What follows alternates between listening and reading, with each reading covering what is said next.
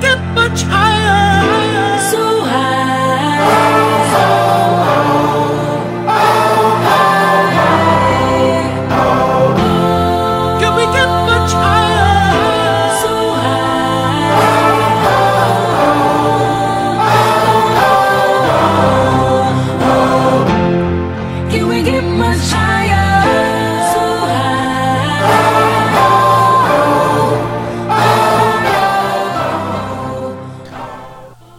Rapaziada, tudo tranquilidade? Começando aqui o segundo resenha do Veloso Cast. Hoje eu tô com um convidado também muito especial, Caio Coelhoso, aqui para bater um papo comigo. Eu espero que todos vocês possam curtir bastante esse app. Lembrando que a, a, todos os, todas as sextas-feiras à noite eu subo o resenha, que é esse papo normal, e tá vindo umas coisas boas por aí. Na quarta-feira você já ouviu o papo reto com o Matheus.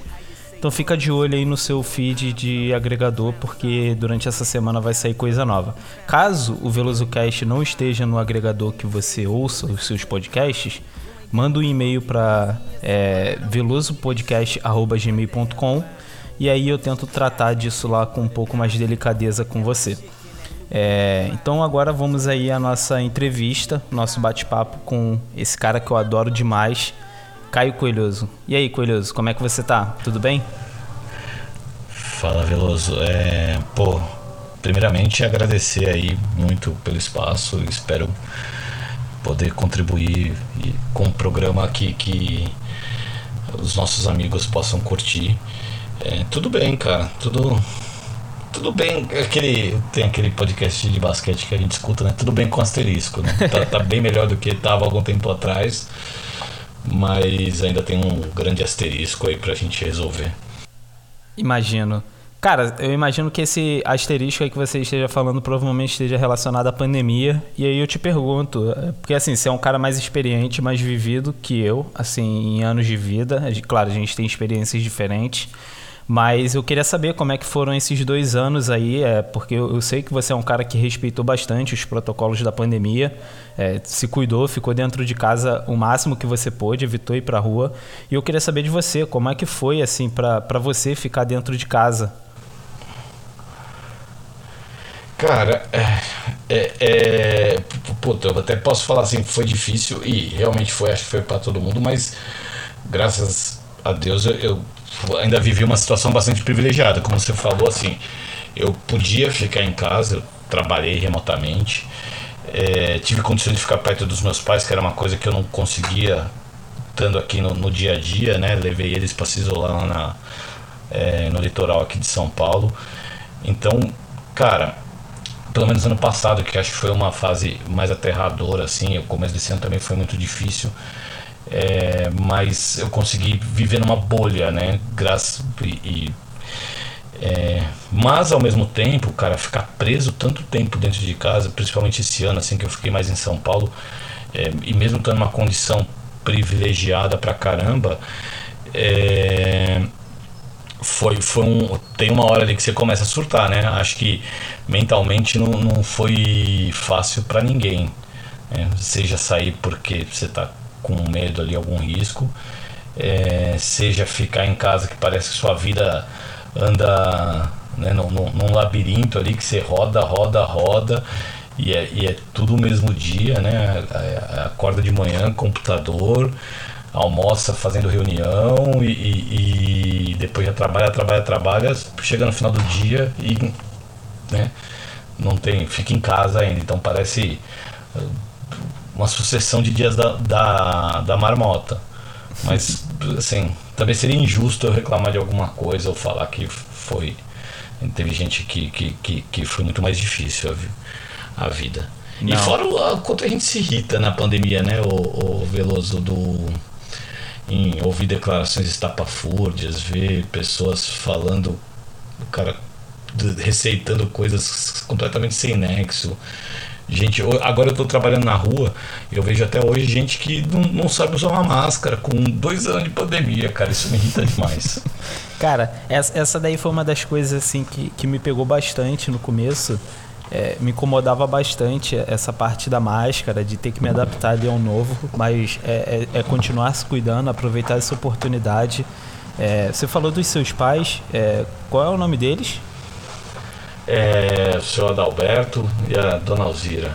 Dona Alzira e seu Adalberto, um abraço aí para vocês, se vocês Isso. estiverem ouvindo aí o filho de vocês nesse programa de rádio, que ficar falando podcast aí causa uma certa confusão para algumas pessoas, mas se vocês conhecerem o que é um podcast, já fica aí também um abraço para vocês aqui do podcast do Veloso Cast.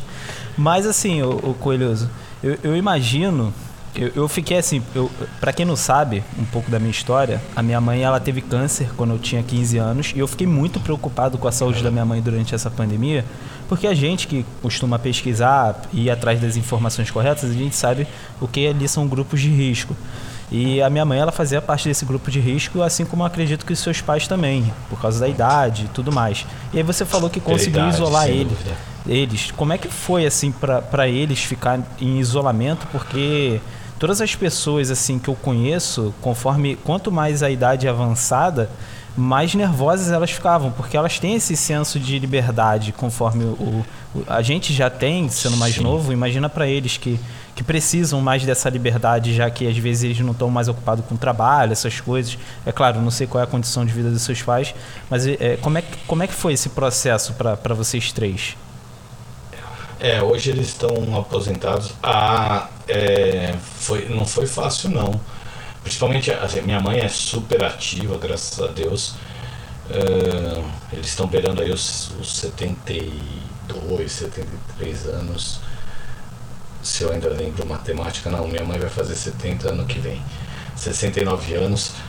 É, e, cara, ela é super ativa, assim. Hoje ela tem uma. A gente tem aqui na família uma netinha, a minha irmã tem uma, uma filhinha aí de, de seis meses, a Cleo.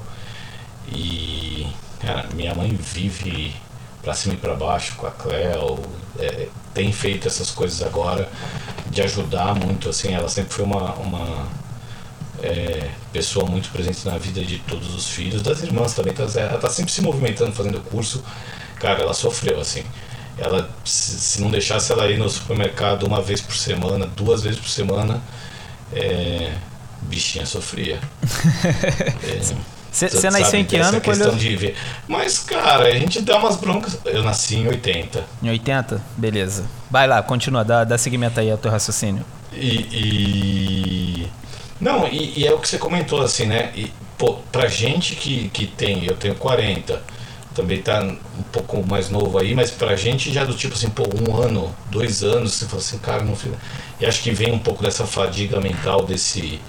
De, agora que um pouco mais desse, desse final de pandemia, acho que se acentuou bastante, justamente porque você começa a olhar, fala quanto tempo, quanta coisa que eu deixei de fazer. Então eles acabam não foi fácil, mas acho que soube lidar bem. Assim, o meu irmão não mora aqui em São Paulo, ele mora no interior. Uhum. E aí tem os outros netos, então teve alguns períodos que é, é eles foram para lá, ficaram duas, três semanas lá na, na, casa do meu irmão, que é uma. Que, que aí lá ele mora num, num, num condomínio, né? Então aí tem um espaço, consegue já fazer alguma caminhada, alguma coisa assim. É, mas não foi fácil para eles, né? A sensação da minha mãe de não poder fazer, sei lá, fazer uma feira sem alguém encher o saco dela. é, e ela se cuida bastante, mas eu reclamava, eu ficava bastante no pé. Aí, cara, não tem muito o que fazer, né? Também não dá para ficar querendo mandar em pai e mãe, né? Pai e mãe a gente obedece. É verdade. Cara, assim, é, você falou aí da, dessas declarações estapafúrdias. É muito triste você viver num país onde você já vai aí praticamente indo para o terceiro ano já de, de, de. Segundo ano, na verdade, né, de lockdown. E tem um, um presidente arrombado falando merda o tempo todo. Todo dia é uma pedrada atrás da, da outra. Mas assim, é, entrando nesse. Eu, por que, que eu tô puxando muito desse assunto para poder entrar já num ramo meio político ali com você? Porque eu quero entrar no, na história e na tua infância ali do nosso coringudo, nosso coringão. É, se, Você cresceu nos anos 80, numa época que eu acho muito bonita para o futebol brasileiro, que eu adoro pesquisar. E principalmente numa época que tinha um cara que eu admirava bastante, que jogava bola, que é o Sócrates, que eu tento ler tudo, ver tudo sobre ele. É um cara assim admirável. E um período de democracia corintiana você viveu aquilo como criança e eu acredito, não sei, mas você devia ter ali adultos próximos a você que também te passavam algumas experiências tentando explicar o que estava rolando. É, como é que era ser um pequeno coelhoso nos anos 80 torcendo para o Corinthians? Boa. Cara, assim, eu vou ser bem sincero, a democracia corintiana eu não vivia assim. A, a, a minhas primeiras lembranças de, de dessa época são de quando é o, tema, o tema é política é, é mais a, os comícios das diretas já assim e assim muito criança tinha 5, 6 anos né? É, alguma coisa outra. De ver algumas imagens assim disso me chamará a atenção assim. É, não conseguia associar com futebol não, não é, era muito criança para isso mas depois eu vi li bastante, assim. A, a, minha história com o Corinthians, eu lembro claramente quando, assim, a família, toda a minha família vem ali da, da, da Zona Leste, ou, ou em parte da, da família, ou parte da vida morou ali na Zona Leste, no Tatuapé, no Carrão, que são as regiões ali próximas do Parque São Jorge. Eu frequentava o clube quando era criança. Então, assim, eu sabia que eu estava numa família de corintianos, uh, mas o, pegou mesmo amor foi, foi 87. E, e, cara, uma coisa besta assim, eu tava assistindo um, num sábado à tarde qualquer, nem sei em que canal passava na época a TV, mas era de sábado o futebol. É, e assistindo um Corinthians e Mojimirim no, no, no, no, Campeonato Paulista sozinho em casa, assim, assistindo e jogando, e, e ali que me pegou, e aí eu comecei a acompanhar tal, mas ainda muito criança. É, e, e, aí foi cada vez mais tal, brasileiro de 90, por aí vai. Então, assim, mas assim, voltando para o tema político, eu acho que é, eu vivi mais, é, o que eu acompanhei mais é, é a partir da, da, das diretas, algumas coisas nesse sentido. A morte do Tancredo e tal, mas ainda muito criança, acho que com, com pouca consciência assim, do, do, do que estava acontecendo. Entendo. Quem, quem era o teu jogador notícias, favorito? Mas aí você não, não processo. Quem, quem era o teu jogador favorito daquele elenco do Corinthians lá de 87? Ah, cara, difícil assim. Uh, eh, 87 a gente acabou vendo pouca coisa, 88 foi campeão paulista. E ali você tem alguns nomes, você tem um Viola, você tem um Ronaldo, o goleiro, cara, o, goleiro, o Ronaldo, eu, eu até brincava no gol, tal, o Ronaldo era sempre foi um cara que eu gostei bastante assim ele era bem espalhafatoso, né? Ele gostava de dar umas pontes tal, ele era bem plástico. Uhum. Só corintiano gosta do Ronaldo, mas eu adoro o Ronaldo. é, é, assim, cara. Mas depois veio o Neto, né? Tem, tem umas coisas legais. Eu, eu, eu, ia te perguntar exatamente sobre ele, o craque Neto, porque assim, é um cara um pouco controverso nas suas opiniões. É, em alguns momentos eu até penso que ele, ele fala, dá dicas de coisas que ele não viveu. É, eu acho que seria mais legal se ele assumisse que ele não viveu essas coisas, mas ele, em alguns momentos, eu não sei se é o ego dele que não permite. As pessoas têm muito disso, de, de não assumir as coisas que fizeram, mas Sim. tentar dar dicas para outras. Mas ele é um cara que tem muito para falar. E eu acho que às vezes ele podia assumir essas coisas que ele deixou de fazer durante a carreira, como se cuidar, se preservar e tudo mais, fazer menos besteira. É, mas assim, como é que era o Neto para você? Porque eu, eu vejo o Neto e, e, eu adoraria bater um papo com ele. Eu, eu tenho um sonho de fazer uma pergunta pro Neto de que Sim. é o que ele por que, que ele acha que tá acabando o batedor de falta no futebol. Eu tenho um sonho de fazer essa pergunta pro Neto. Mas o que, que era o Neto para você ali na, naquela tua fase ali da adolescência já? Cara, o Neto, o, o, pior é que o Neto, ele, ele, ele, nesses anos 90, você tinha dois caras que eram muito parecidos, teve dois caras muito parecidos na sequência, o Neto e o Marcelinho, né? É, e cara, é, acaba sendo um super ídolo. Ele, o Neto nem falava. Acho que nessa época ele era muito mais um cara muito mais polêmico, não pelo que ele falava, mas pelas atitudes, né? De brigar com a imprensa, da, da cusparada que ele deu no árbitro. Então, acho que ele era muito mais um garoto genioso e rebelde, sabe? Uhum. Bem estereotipo de futebol, assim, que nem o Edmundo tal. Caras assim, e depois eu. Mas era aquele cara que dava um carrinho na lateral quando a bola já estava perdida, tipo, dava uma voadora. Fazia o, o que fazia em campo, tipo, que ele fez no Campeonato Brasileiro de 90, que ele ganhou sozinho aquela porra. Uhum. Desculpa. Pode, é, pode xingar, pode ficar à vontade. Aí. É, mas que ele ganhou sozinho, né? Aquele, aquele, o que ele fez naquela fase final do Brasileirão, tipo, era 1x0 gol do Neto, né? Sim. É, de cabeça, de falta. Então, assim, era muito decisivo. Pô, é um baita ídolo. Sim. Logo na sequência também, a mesma coisa, né? Cara, o Neto Mas aqui no Rio. não gosta. O, o, Neto aqui no Rio ele jogou no Bangu. Inclusive no documentário do Globoplay, do Dr. Castor, aparece a cena de como é que foi a transação para ele vir jogar no Bangu e tudo mais. A gente sabe que era um movimento ali por, por causa do dinheiro, que o, o futebol do, do Rio de Janeiro. É, não gerava tanto lucro, é, mas o, o, Castor de Andrade, mítico Castor de Andrade, pagava aquele famoso bicho por fora, então a gente sabe Cara. que esse daí foi o real mas que motivo. Ano foi isso? Cara, eu não, eu não tenho certeza, Você sabe? mas eu acho que foi ali no. Eu, eu, consigo pesquisar aqui rapidinho, mas eu tenho certeza que foi ali nos anos 80, Neto no Bangu.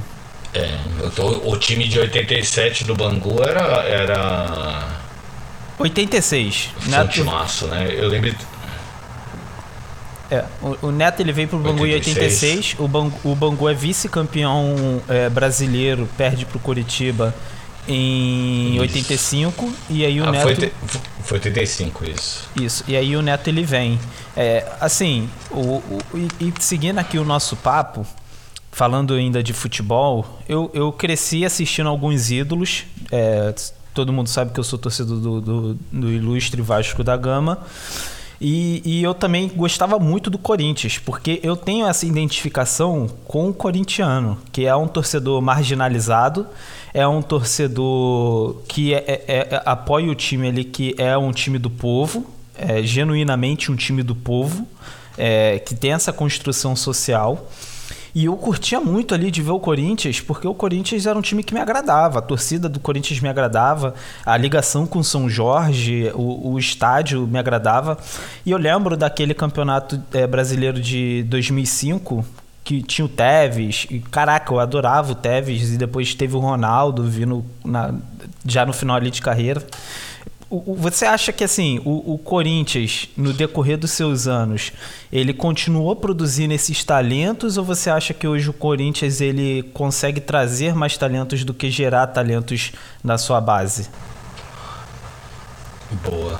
Oh, você falou do Vasco, você sabe que eu acho, eu tenho quase certeza, se minha memória não me trai, que eu estava escutando aquele jogo que o Dinamite fez quatro gols. Eu lembro, eu tenho uma vaga lembrança de estar acompanhando esse jogo. É... Isso foi um momento triste da minha infância, o...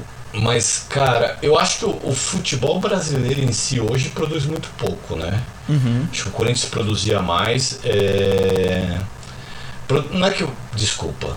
É, essa, tá, tá errada essa frase. É, não é que, o, que o futebol produz pouco. A gente produz muito mas hoje esse cara, a, a, gente, esse cara sai muito novo, né? A, a, minha impressão hoje é que o que a gente vê no Brasil, e eu tenho acompanhado pouco futebol brasileiro até por esse sentimento, eu acompanho o Corinthians por, por, por, por dever moral, é, mas o, o, o nosso escalão A já faz algum tempo que ele não joga no Brasil, né? Desde os anos final dos anos 90, a, a nossa primeira prateleira de jogadores não joga no Brasil.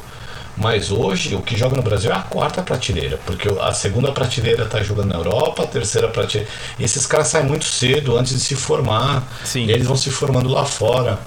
E, e, a gente não tem uma. Quando junta a seleção também, é um catado, né? Uhum. Não tem aquela. Você vê que hoje, se você pegar os últimos campeões do mundo, talvez a França não, mas se você pega a Espanha, é, a Alemanha, eles eram uma base de um time. A, Fran a Espanha era a base do Barcelona e jogava no modelo Barcelona. A, a Alemanha jogava no modelo Bayern do Guardiola. É, tinha um entrosamento assim, sabe? Sim. Hoje o nosso futebol a não tem na seleção, né? Mas voltando para os clubes aqui, eu acho que a gente revela muito pouco o que sobra aqui para jogar. E aí, beleza, você vai pegar um, um jogador de segunda prateleira ou, ou de segunda não, de terceira, quarta prateleira ali. E é isso, na sua base, às vezes sobra um cara que é craque, craque, ele sai depois de um ano, um ano e meio. Sim. Cê- a gente não consegue aproveitar um cara que nem. Cara, com quanto tempo o Zico saiu do Flamengo, de carreira que ele tinha?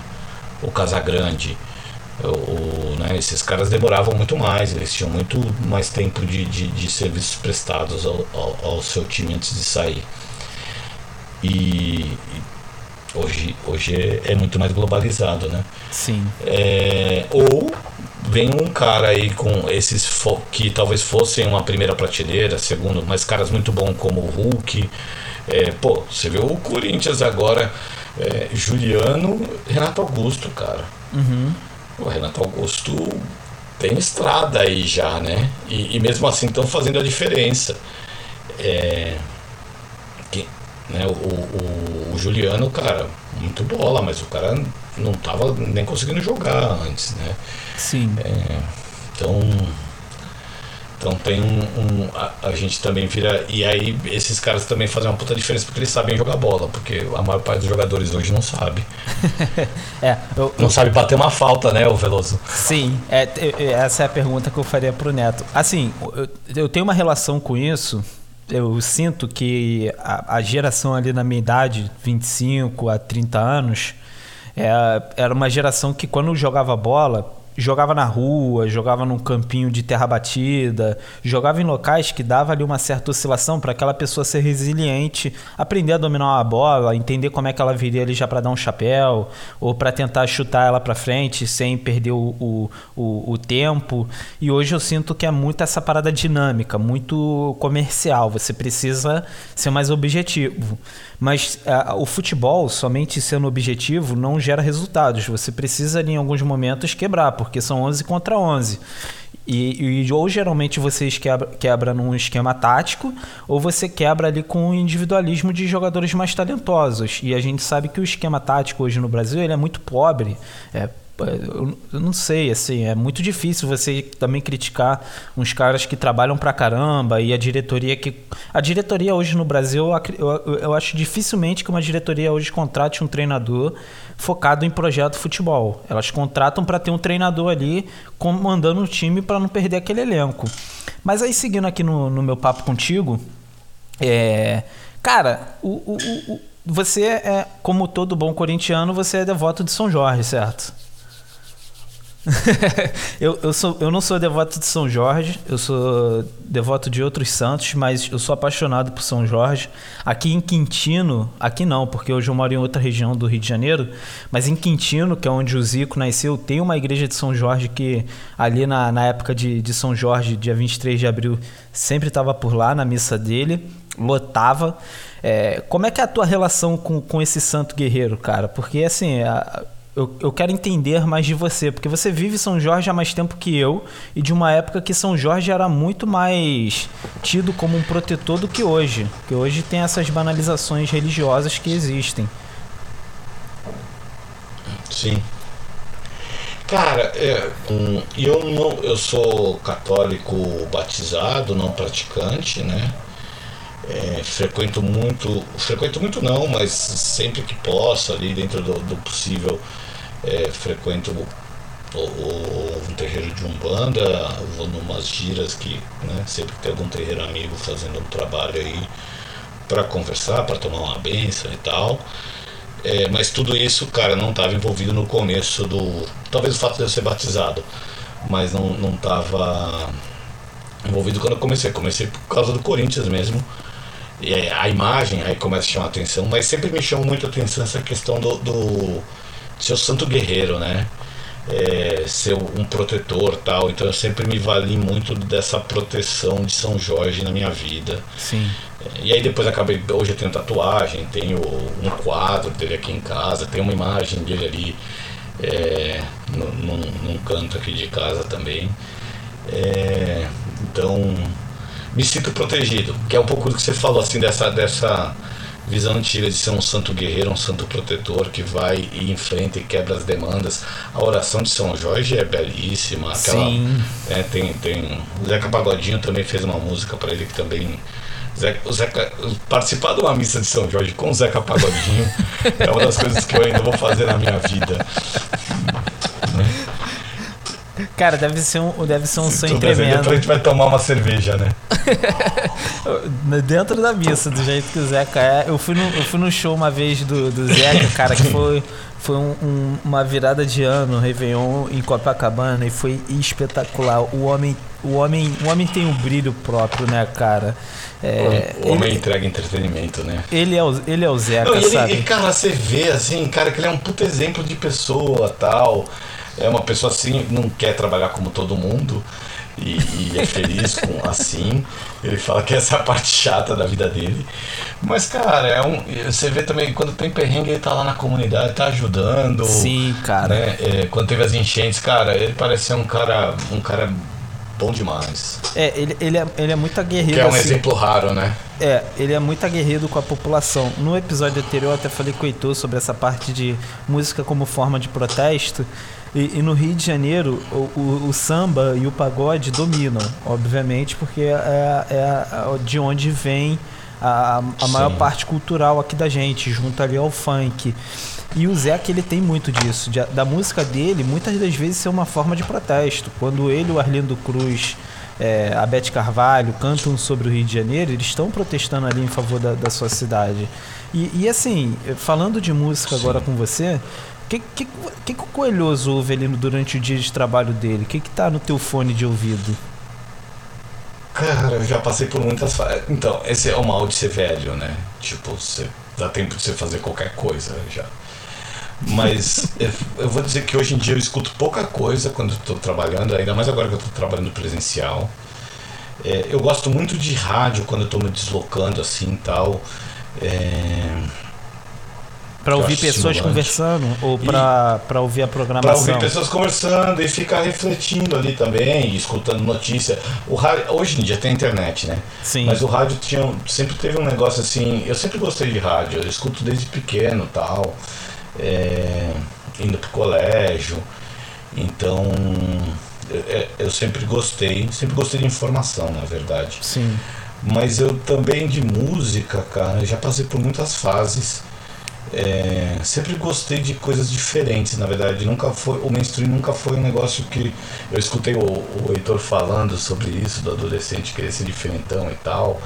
é, que são, mas eu, acho que assim, um, um- óbvio tem, cara, eu escuto pop, vários pops me divirto e tal, mas nunca foi a música que me pegou assim em termos de sentimento. Eu Cara, eu vou dizer que a primeira coisa que eu acho que me pegou, ou, ou se eu tivesse que falar assim, puta, o que, que o, o Coelhoso. E, e não é nem de perto o que eu mais escuto nos últimos. Na, nos- na última década, talvez. Mas Bob Marley, cara. Sou fã, cara. se tivesse que botar alguma coisa pra tocar na minha, na minha trilha sonora, e ainda bem que tem muita música. né? É, Bob Marley, cara, é um, é um cara que eu acho, acho a música dele sensacional, assim. Acho que ele aborda vários e vários temas relevantes nas músicas. Passa pelo amor, passa por fé, passa Sim. pelo protesto, é, passa por cotidiano, passa por opressão da cidade. É, cara, eu, eu acho um, um cara sensacional. E assim, um espírito de luta e tal. Então, é um cara que eu, eu, se eu tivesse que escolher, falar assim, você só vai escutar uma coisa, provavelmente escutaria ele. Mas, cara, hoje em dia escuto muito rap. Há muito tempo, na verdade. Gostei muito de rock nacional nos anos 90, que era minha adolescência. É, puta, gosto muito de rock dos anos 70, progressista, assim. Já passei pelo eletrônico. Ah, é, o mal de ser velho é isso, cara. Dá tempo de você passar por muita coisa. Cara, ah, eu, eu lembro, você tá falando aí do Bob Marley, eu lembro que o Bob Marley foi o primeiro artista que eu ali na, na minha infância parei pra ouvir um CD inteiro. Eu tava na casa da minha avó e aí ela tinha lá uma coleção de discos e tudo mais. E aí eu peguei esse CD do Bob Marley porque a gente, quando a gente é criança, a gente conhece o Bob Marley pô, com, pela zoação, maconheiro e tudo mais, aqui, aquelas paradas Ô, pejorativas. Peraí, ô Veloso. A, a adolescência, a criança, na verdade a infância hoje em dia tá pior. Cara, eu quando era criança eu nunca ia pensar em maconheiro. Vou dizer que eu tive uma infância mais babaca. É, é, é assim, tinha muito dessa parada, a gente recebia essa informação, porque Sim. eram umas informações que os pais da gente iam passando ali de uma forma mais pejorativa, e aí quando tu vai crescendo, tu vai percebendo Sim, mais sim. sobre a história de luta do cara. E aí eu lembro que eu peguei um CD dele, que era o Legend, e aí eu coloquei, aí começa com Is This Love, que é aquela clássica, e aí depois Foi vai o primeiro. CD dele que eu escutei também, Veloso. Cara, é, é- é sensacional aquilo. Tipo assim, pra quem nunca É. pegou pra ouvir a discografia do Bob Marley, pare pra ouvir. Mas, tipo assim, pare, dê atenção, ouça a história dele. É uma história muito bonita. É, e, e assim, seguindo nesse ritmo aí teu da música. Escute as letras dele, mas escute de verdade, né? É, te- tem escute essa. A, escute a mensagem da- das músicas dele. É, Eu e- gosto muito das performances, desculpa, você ia fazer um negócio, mas deixa. Eu gosto muito do, do Legends é ótimo, é, tem vários discos, mas eu gosto muito das performances ao vivo, assim, da energia que ele bota quando ele canta, Sim. É, tem, tem, sabe? O- o- como ele vive a música. Tem toda aquela tem toda aquela parada meio mística do lado dele que é o quanto que ele conseguia mover é, pessoas ali para um, pra um lado mais de amor, para um lado mais de carinho, para um lado mais de Sim. atenção. E isso num tempo que era difícil de você alcançar com a música.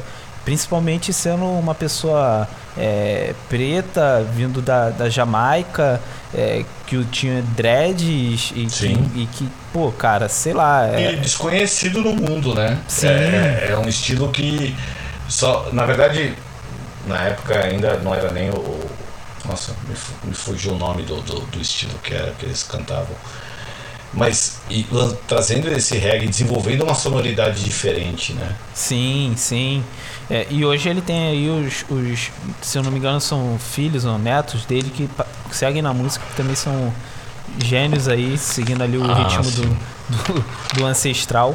Mas tocando esse, esse papo aqui ainda, eu quero voltar lá na parte do Zeca contigo, porque o Zeca é aquele cara da, da cervejinha e tudo mais. Cara, eu sei que você curte também ali a tua cervejinha, mas o que, que você tem bebido aí nesse, nesse, nesse momento aí de pandemia? Você tem experimentado cervejas novas? Você é um cara mais ali de bebidas quentes? Como é, que- como é que funciona o Eu fígado do gosto, coelhoso? mas. Não, meu fígado até que não tá, tá, tá bem, é, tá mal de gordura só.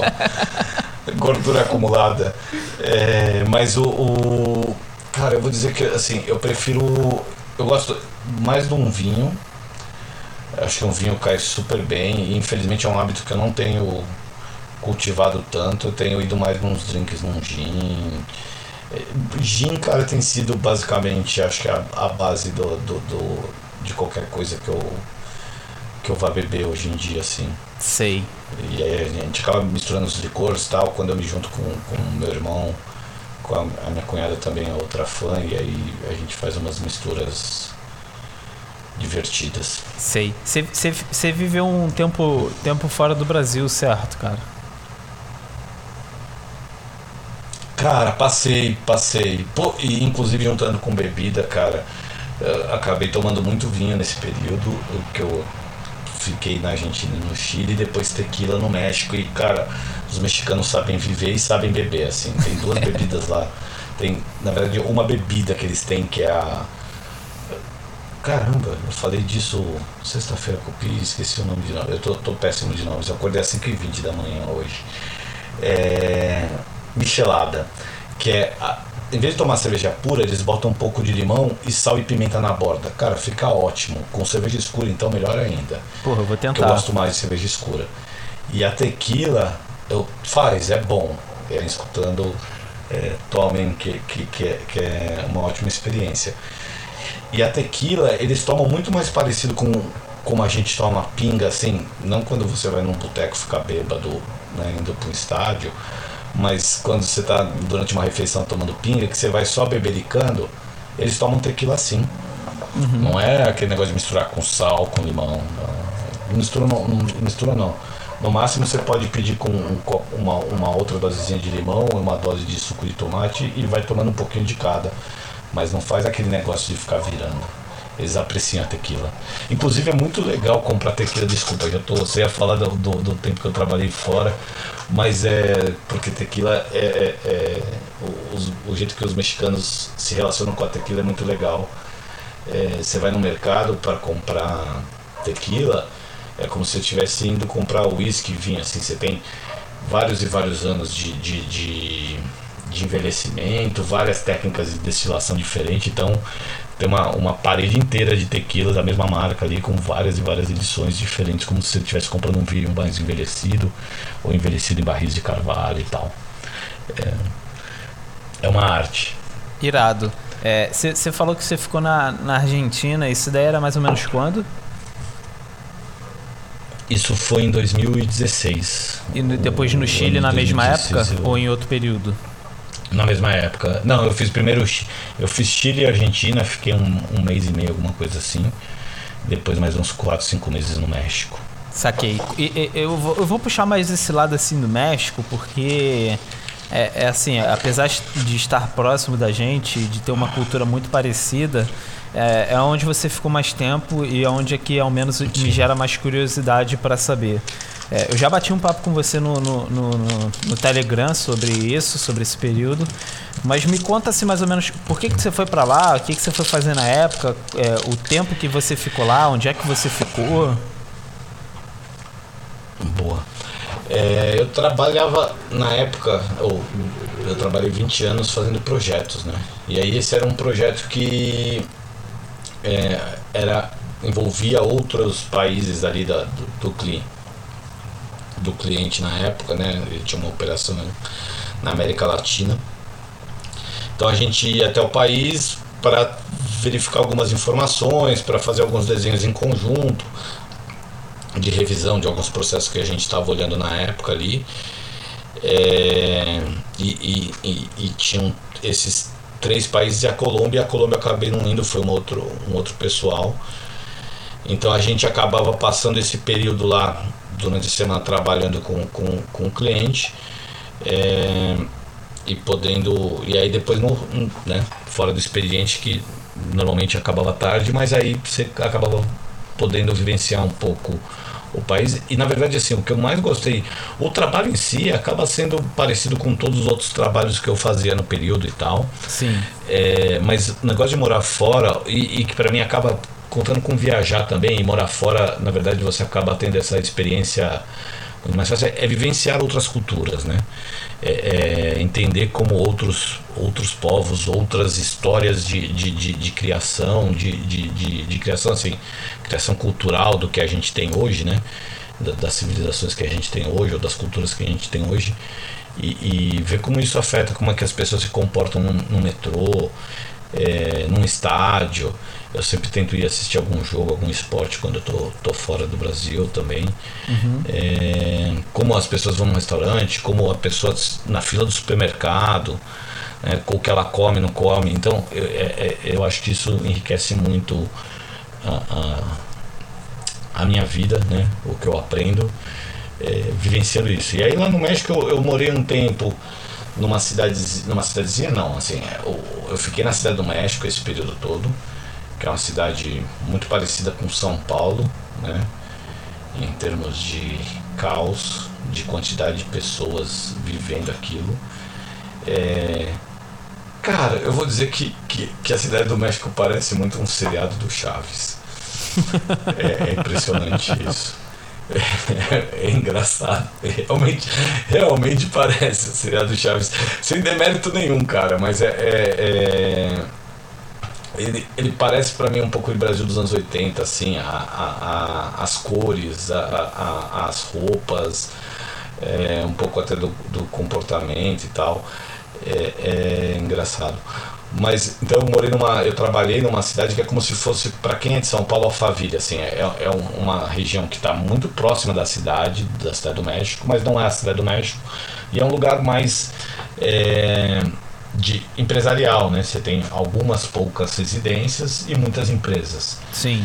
É, inclusive, e aí eu acabava ficando por lá muito durante a semana, me hospedava lá e tal, porque a cidade do México é muito grande, é muita gente se movimentando, tem um trânsito caótico. É, então acabava ficando por ali. É, e à noite a gente aproveitava, puta, deu tempo de ir na luta livre, deu tempo de visitar algumas ruínas é, do, do, dos astecas, né? Uhum. É, deu tempo de aprender a cultura. Cara, isso é uma coisa sensacional do povo mexicano. É, o povo mexicano tem uma história riquíssima, né? É, é, na verdade, os astecas, né? Daquela região. Ali você tinha os maias também, mas era uma, uma civilização muito menor em tamanho e, e importância histórica do que foi os astecas. É, e os mais desciam um pouco mais pro, pro centro ali, né? Pra, pra, pra América Central, se eu me lembro bem.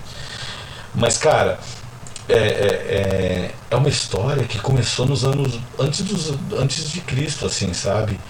E, e é uma história bem documentada com ruínas e com tecnologia, assim, para aquela época. Então são civilizações com, cara, com, com, com, com um sistema social complexo, com construções altamente complexas foram destruídas, né? Depois que os europeus vieram para cá e tal, foi uma civilização que né, sofreu a sobrecarga.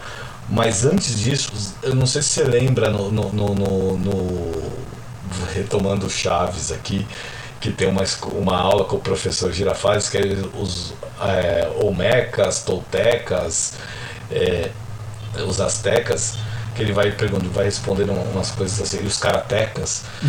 É, cara, mas assim, ele, essas, essas civilizações existiram mesmo assim, naquela região da cidade do México, elas foram crescendo, cidades com um milhão, dois milhões de habitantes, no começo do século, no começo do século não.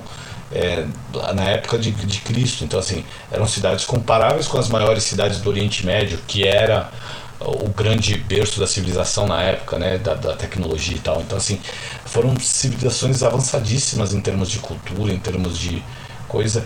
E eu comecei a contar e eu me perco, desculpa, Veloso. Não se preocupa. Falo, desculpa, deixa, deixa eu te fazer uma demais. pergunta nesse meio todo. Rola uma preservação cultural é. disso tudo entre os mexicanos? Então, eu é isso, eu trouxe isso para comentar. Cara, eles têm um museu lá na Cidade do México maravilhoso, maravilhoso, assim, cara. São dois andares é, e grande, e que você vai passando por todas essas civilizações, e aí com, com reproduções de roupa, com, com dioramas das cidades, é, com frases, com peças, né? É, com, com várias coisinhas nesse sentido. E fora isso, também tem toda a parte da, da, da das ruínas. Então, assim, você tem muitas. Na Cidade do México ali você tem pouca coisa que ficou de pé ainda, né? Mas tem o Zócalo, que é a região bem central da Cidade do México, que era onde ficava as prime... assim, o, o principal templo maia da. Desculpa, Azteca da época, né? O centro da cidade.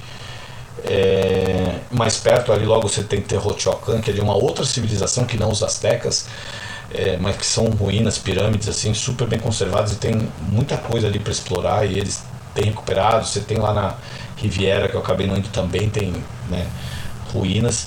Eu não sei se eu, eu vi muito assim na, nas pessoas em si, acho que alguns costumes, alguma coisa assim, mas aí eu acho que já tem bastante espanholização, assim, bastante mescla, mas a, a preservação que eles fazem de tudo isso e, e, e cara, mas é, é um povo muito tradicional. Sim, em alimentação tem coisas que eles, né, gafanhotos e tal. Eu acho que assim, e aí eu, me falta conhecimento também. É, tenho que confessar minha ignorância que eu não sei quais desses hábitos vêm é, da época dos astecas ou não, mas a preservação e a, e a, e a importância que eles dão, pelo menos assim, em maneira cultural, de, de você ter tudo isso documentado, tudo isso exposto. Uhum. É, eu achei riquíssimo, assim, cara, eu gostei demais, gostei demais. É, e depois tem uma história, aí depois tem grandes pintores, tem assim, cara, o, o México é um lugar culturalmente muito, muito rico. E são, como se comentou assim, acho que entre os três países foi onde eu me senti mais à vontade, assim, eu acho que eles são um, um latino muito mais latino que nem a gente, assim, sabe? Aquele latino caloroso, Sim. aberto, festivo, sabe? Sim. É diferente do chileno e do, do argentino, que eu acho que vão para um outro lado mais, mais grave, mais, mais, mais tango, assim, né? É, mais sofrido que os argentinos, tal, ou mais sério com os chilenos, que eu acho que vão mais europeus, né? Sim, você, você falou aí da, da parte da, da cultura, dos pintores e tudo mais. Você, tava, você passou um tempo na cidade do México, como você falou, e, e lá você chegou a conhecer a- a- al- algo ah, relacionado a Frida Kahlo, porque é uma mulher que eu admiro muito a história. Eu acho que quem nunca parou assim para entender a Frida Kahlo como uma personagem, é, por favor, procure. é, pesquise podcast, vídeo no YouTube, livros, sei lá onde, mas procure conteúdos dela, é porque vale a pena ler e conhecer.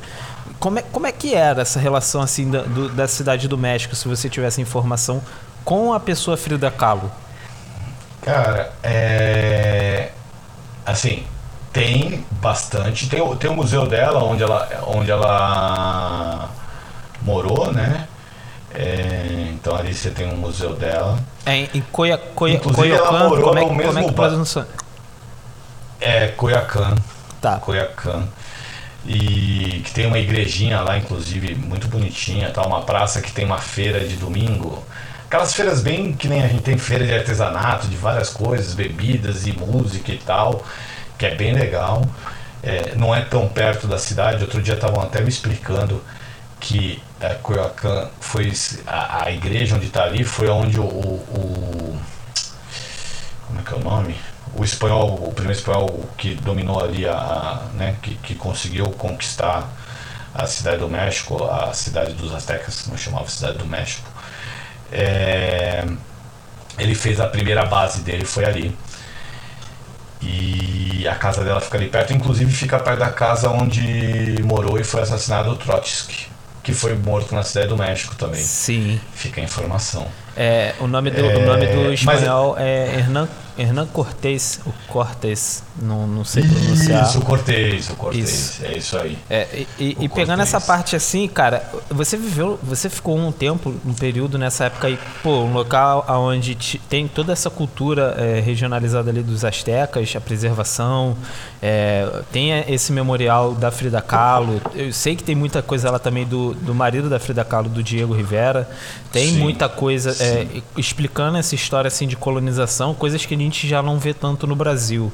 É, se hoje você Sim. pudesse assim trazer de preservação para a história do Brasil, algo que você sente muita falta e que você, inspirado pela cidade do México, qual seria a principal coisa hoje que você gostaria de ter assim um, um acesso maior? Caramba, complexo. Isso acho que a gente tem tanta coisa. Eu- enquanto eu penso, eu vou só comentar que, cara, fora tudo isso, ainda tem luta livre na, na cidade do México. Você México foi? Em geral.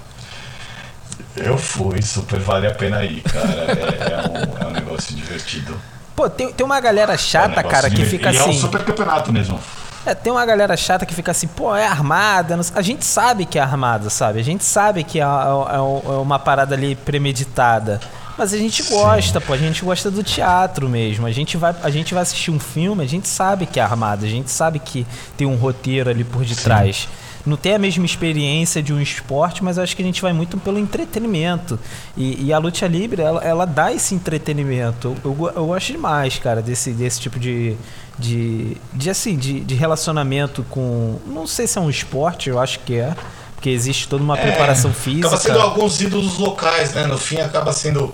E óbvio, com, com a modernidade, com o tempo passando, até tem uma queda da popularidade, mas é, eram os heróis locais, né? Tem todo esse desenvolvimento. É, é, e os, os grandes lutadores são pessoas que você, cara, vê imagem, vê máscara para vender. é, faz campanha. Então, assim, acho que acaba sendo parte também da, da cultura do imaginário local e dos heróis locais. Cara, é uma, é uma cultura é, riquíssima. Assim, eu super recomendo que vão para o México. Não só para os resorts, eu não fui, eu acabei não, não tendo a oportunidade de ir até, até a parte ali da, da Riviera, Maia, ou, né, de Cancún e tal.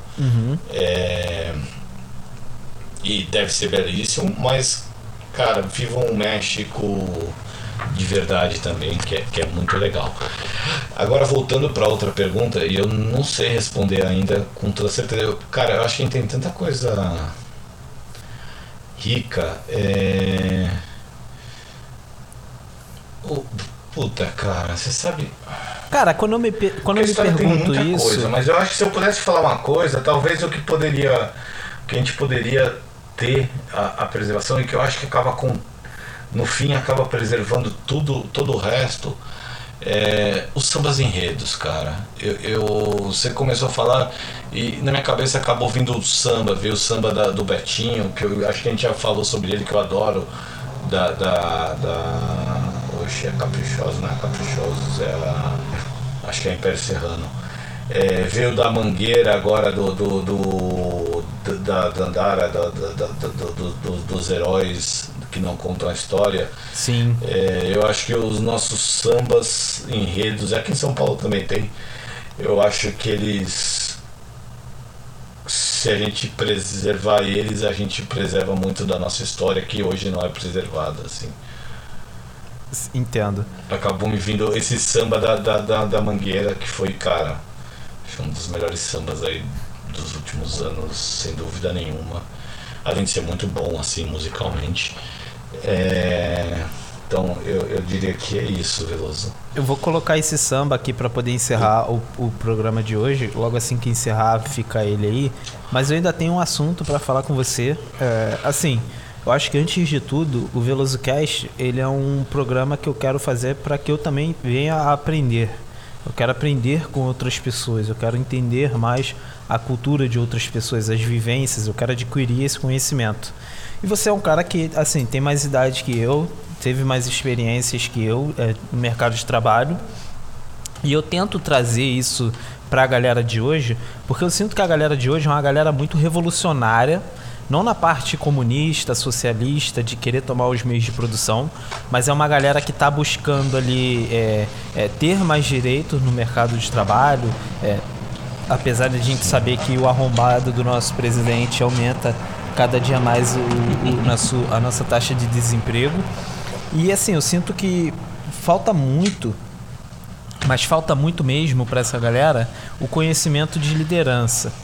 E aí eu queria chamar você para um papo aqui mais, é, mais, mais profissional, vamos dizer assim, sobre liderança, porque Sim. eu acredito que você tenha muitas histórias assim para contar de liderança, é, de, de, de, de, um perfil ruim de líder, ou o que, que você acha que essa, essa geração poderia fazer melhor é, do que a sua geração fez, do que, que atrapalhava assim em alguns momentos ali na hora do trabalho é, um, um, um serviço mesmo acabar fluindo. Então eu te pergunto aí para você Sim. antes de tudo, o que, que é um bom líder pro Coelhoso? Cara, difícil, né? É, e, é difícil não, não cair em, em chavões, né? Isso que é o pior, cara. Vai parecer post do LinkedIn que eu detesto, apesar de as pessoas terem que usar e recomendado utilizar para sua carreira profissional e, e, expor conteúdos de qualidade, isso acaba valorizando o passe até de às vezes de pessoas ou faz cortar algumas etapas. É, eu, eu vou dizer que hoje está muito melhor, assim, eu, eu vendo uma consultura de consultoria, né? É, o que acaba fazendo de alguma maneira te dá uma, uma a consultoria principalmente assim, as que eu trabalhar, a, a, que eu procurei trabalhar e que eu gosto muito da cultura, é, sempre foi uma cultura muito colaborativa, né? Sim. No começo da minha carreira, lá nos anos 2000, ainda você tinha uma cultura de um líder, de um chefe, que era mais agressor, né? Que era mais punitivo, mais, mais, mais nesta linha, né? Isso era a cultura, não era bem visto, e isso mudou muito nos últimos tempos e tal. E acho que isso não só, mas em todas elas. Mas voltando aqui na, na parte da, da, da consultoria, que. Então, assim, acabava tendo uma cultura muito colaborativa. Então, você não tinha muito a cultura do chefe que manda e o resto obedece. Óbvio que sim, tinha esses momentos, mas sempre teve um momento muito de discussão. E eu acho que os grandes líderes é, tem uma, um negócio que eu gostava muito, assim, que eu acho que é muito do, do, do que. É, de novo, correndo o risco de cair no chavão, mas é, é, foi o líder que eu procurei ser quando, né, a partir do momento que eu comecei a, a ter gestão sobre pessoas. Na consultoria a gente tem sempre prazo apertado. É, cara, assim, alguma coisa está errada, senão o cliente não estaria pagando o que estava pagando para a empresa é, que eu trabalhava. Posso, então assim, é, sempre tem, ou está atrasado, ou tem algum problema político, ou é uma mensagem ruim que ninguém quer dar, Sim. é, ou ninguém sabe o que quer fazer e precisa fazer rápido. E, e cara, então assim, para fazer um algo a mais, para justificar o que a gente. Ninguém faz essas coisas do dia a dia, faz, faz diferente ou consegue o melhor de cada um, primeiro sem entender quem é cada um, o que cada um faz de bem, mas não é só. Você precisa ganhar corações e mentes, vai. Uhum. É, é, no fim, assim, você precisa entender as pessoas e precisa que as pessoas estejam compradas é, nas, naquela missão, entendam a importância daquilo. E óbvio, se você precisa ser humano com elas, é, você está lidando com pessoas, né? Sim. É, eu sou um péssimo líder porque eu não sei, talvez ser chefe. Ah, então, é, falando de chavão, é, cara, ser líder é diferente de ser chefe, entendeu? É, no fim, você ser um bom líder é você conseguir conduzir os outros, fazer os outros entenderem a importância e entenderem e também entender a importância de cada um, entender o que cada pessoa quer para aquele momento, o que, que ela busca. Você não pode pedir para o cara que quer é, subir rápido ou quer dizer, para um cara que nesse momento tem outros focos na vida dele, vai casar, tá com uma filha, tá com um problema em casa, ou cara, só quer um tempo, você não, não adianta você querer puxar esse cara com tudo. É, não vai dar certo. Sim. E tem gente que, cara, você tem que puxar porque essa pessoa quer. E cada profissional tem o seu momento de carreira, o seu momento de vida, o que entende ser bom para si. E não tem certo ou errado. Cara, tem gente que vai, tipo, ah, vira é, é, diretor, não sei o que, em curtíssimo tempo. No fim, assim, no mercado, você vai subir conforme a velocidade que você quiser. E, e não tem problema, que você quiser, óbvio, se você tiver numa empresa que dá oportunidades. E não tem problema se você não quiser ser o cara mais rápido, não tem problema se você quiser parar no meio, não tem problema. Eu, por exemplo, é, não sei até onde quero ir, até onde estou disposto a ir. Tem um balanço, vida e tal. Mas no fim, você está no mercado, fazer alguma coisa, né? Para quem trabalha em, em, corporações, né? Não para quem é, é, autônomo. Mas o e cara, assim, é, é, vai receber quem conseguir trazer, mostrar e, e, fazer o que é o que é melhor e vai conseguir liderar. É, ou desculpa. Então cada um vai cuidar da sua carreira. E ser líder desse dessa quantidade, por isso esse negócio de você eu gosto muito de conhecer outras culturas, conhecer, porque na verdade você está lidando com vários e vários pequenos é, universos ali, né? Cada pessoa é um universo, como diria, racionais. Sim. É, então, assim, pô, você, ser um bom líder é entender cada um desses universos e conseguir fazer com que cada um esteja satisfeito, feliz com o que está fazendo. É, assim, Óbvio que pode ter um chefe filho da puta, mas no fim, eu acredito, é, eu sou meio bobinho, mas assim, ninguém quer estar tá ali para zoar ninguém, para prejudicar ninguém. Sim. É, acho que falta esse entendimento, querer um entender o outro, e aí para quem quer ser líder e tudo tem o seu tempo, né? É, Sim. Procura entender cada um, sabe? Sim. Cara, eu, eu, eu, eu trago essas perguntas aqui porque assim. É, um dia eu vou, eu vou gravar um, um app só contando ali da, da minha história. Talvez tenha que ser mais de um, talvez tenha que ser vários. Mas eu sei que tem uma galera me ouvindo. Oh, pelas poucas histórias que eu conheci, cara. tem, tem muita história aí, Veloso. Cara, eu, eu, eu quero. Eu quero eu, eu quero fazer isso, esse conteúdo um dia para vocês, assim. Mas assim, essas perguntas que eu faço aqui é principalmente pra galera lá no passado que trabalhava comigo. Pô, a galera que trabalhou comigo em marcenaria, em lanchonete. Eu sei que essa galera me acompanha, eu sei que essa galera ali em determinado momento me tem como referência por coisas que eu fiz no passado e que futuramente vocês vão descobrir. É, e assim, eu, eu quero que essa galera tenha isso em mente. porque a gente tem que trabalhar com o que a gente tem na nossa mão. Hoje, hoje eu estava assistindo uma live de um cara que eu admiro pra caralho, da presidenta Dilma e do Silvio Almeida, e, e, e, ele falava assim, cara, eu não posso trabalhar com, com, com aquilo que é ideológico, eu tenho que trabalhar com aquilo que é científico. O ideológico tem que preparar o terreno com o científico. Então, eu faço essas perguntas assim para as pessoas mais experientes que eu, ou para as pessoas que eu sei que vão conseguir trazer ali um conteúdo interessante, para essa galera se preparar, porque porra, eu quero eu quero a, a galera que estava lá embaixo comigo no alto. Eu quero as galera, o pessoal que é meu amigo no alto. Eu quero esse pessoal tratando as outras pessoas bem, se olhando como um espelho, é, sendo aquela pessoa que puxa os outros para cima. Então, porra, cara, eu gostei demais dessa tua resposta, porque hoje é muito difícil, principalmente para jovens comunistas, socialistas ou jovens de esquerda falar sobre mercado de trabalho. E eu acho que a gente não pode parar de falar sobre mercado de trabalho. O mercado de trabalho hoje no Brasil está escasso, a gente tem que aprender e a gente tem que aproveitar as oportunidades que a gente tem na nossa mão. É claro, nós temos uma posição privilegiada, então para a gente é tranquilo não compartilhar, não dar dica, não fazer nada, deixar a pessoa lá se da maneira dela. Só que eu não quero que isso seja dessa forma, eu quero que as pessoas tenham um entendimento e eu espero que isso daqui, e eu tenho certeza que isso daqui vai ajudar muita gente, principalmente essa tua resposta, que é um cara vivido, que trabalhou em grandes empresas. É, eu fui descobrir isso essa semana, olhando o LinkedIn, mas você tem, é formado em economia, né? É, é, e, e assim, é um cara que tem uma vivência profissional muito boa para poder compartilhar. Então, fica até o meu recado aqui para os jovens de esquerda: não parem de falar sobre trabalho trabalho ele vai continuar existindo. Mesmo que daqui a 200, 300 anos exista uma revolução comunista, vai existir trabalho. A diferença, e aí eu vou explicar em um outro conteúdo que eu estou produzindo, é que o, esse modelo de trabalho que a gente tem hoje é o único modelo de trabalho que enriquece uma pessoa em específico. É, mas sempre existiu trabalho. Mas assim, eu vou virar a chave aqui totalmente, porque já bateu aqui uma hora, eu sei que você precisa descansar. É, eu vou te fazer algumas perguntas e você responde com a primeira coisa que vier à tua cabeça, beleza?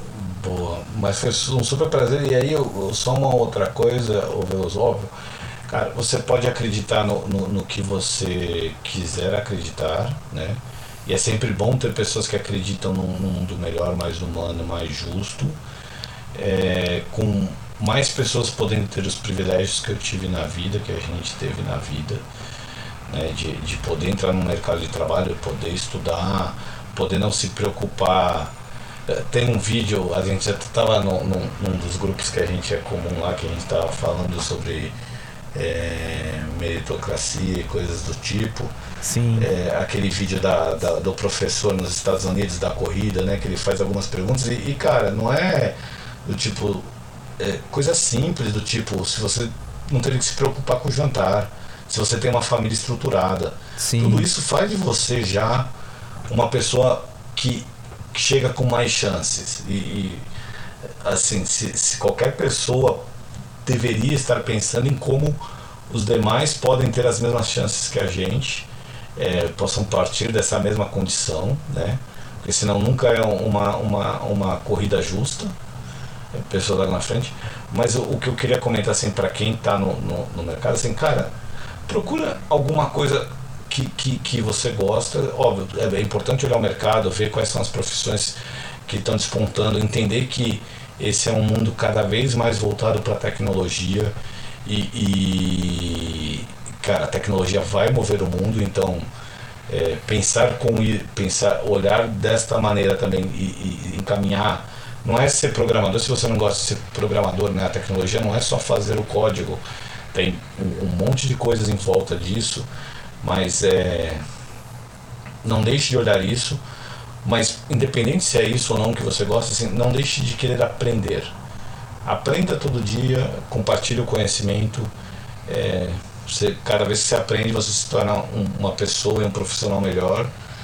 É, e, cara, é, isso vai levar você, vai levar você a, a bons caminhos. Sim. Não, não tenho dúvida.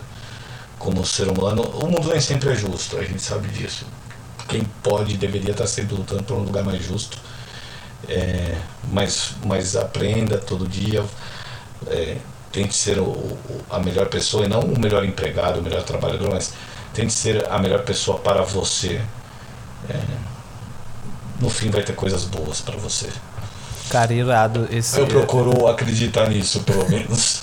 Cara, irada essa, essa, essa opinião. Dá, mas... É, a gente, a gente tem que pensar, tipo assim, com o que a gente tem na mão. Se a gente tem a, a faca e o queijo na mão, não adianta tentar, sei lá, porra, fazer um bolo porque você precisa de mais coisas.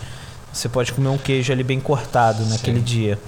É, então, cara, é, valeu mesmo por compartilhar todas essas ideias, as tuas experiências. Tenho certeza que no momento futuro você vai retornar aqui para falar mais.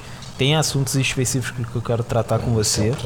Mas eu vou te fazer algumas perguntas agora e aí você responde com a primeira coisa que vier à tua cabeça, beleza? Bora. Ídolo no futebol.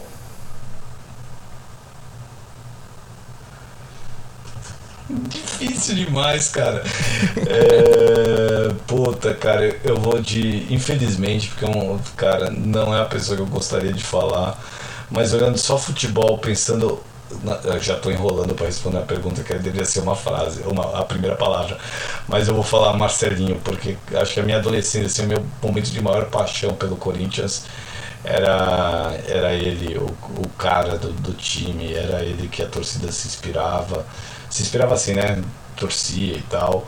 Gritar o Marcelinho no, no Paquembu Sim. na hora da escalação era, era irado. Cara, ele jogou bola pra caralho onde ele não passou. queria falar, mas é, eu tinha que falar, porque infelizmente, cara, foi isso. Mas, por mais corno que ele seja hoje em dia, eu tenho, ele sempre foi, na verdade, mas eu vou ter que passar esse pano e falar Marcelinho. Hoje, hoje o momento é pior. Ídolo no basquete. Puta, Kobe. Ídolo na Também música. assim, foi- o ídolo da minha adolescência. Bob Marley. Ídolo. Deixa eu ver. Eu vou perguntar o ídolo, não. Entre música outros, favorita. mas Qual é a tua música favorita, Coelhoso? Puta, cara, eu gosto de tantas. Ah, Veloso, essas perguntas para responder com uma palavra é muito difícil. É...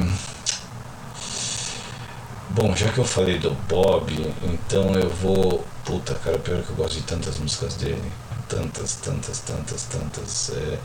Pegar uma vez, desculpa, subvertir todo o seu podcast, cara. Pode continuar, perdão. cara. Isso aqui é freestyle.